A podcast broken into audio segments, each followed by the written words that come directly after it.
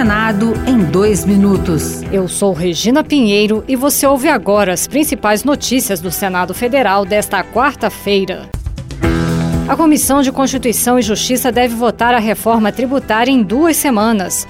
O texto isenta de impostos os produtos da cesta básica e prevê um desconto de 60% nos impostos para beneficiários do Bolsa Família da chamada cesta básica estendida, que inclui carne e produtos de higiene pessoal e de limpeza. O relator, senador Eduardo Braga, do MDB do Amazonas, explicou que o Congresso Nacional vai definir os itens que farão parte de cada uma das listas, para evitar a inclusão de produtos indevidos nessa relação. Todo mundo quer colocar agora produto na alíquota zero. E aí a cesta que corretamente é a cesta para o enfrentamento da fome, estava tentando se transformar numa cesta de 300 itens a Comissão de Agricultura aprovou o projeto que prorroga, por até três anos, o pagamento das parcelas de financiamento de crédito rural referentes ao período de agosto de 2022 a dezembro de 2023, em caso de prejuízo por queda nos preços dos produtos.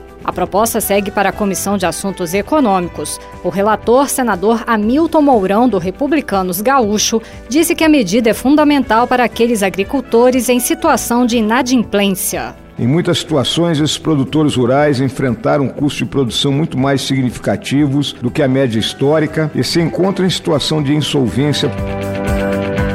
Outras notícias sobre o Senado estão disponíveis em senado.leg.br barra rádio. Senado em dois minutos. Uma produção Rádio Senado.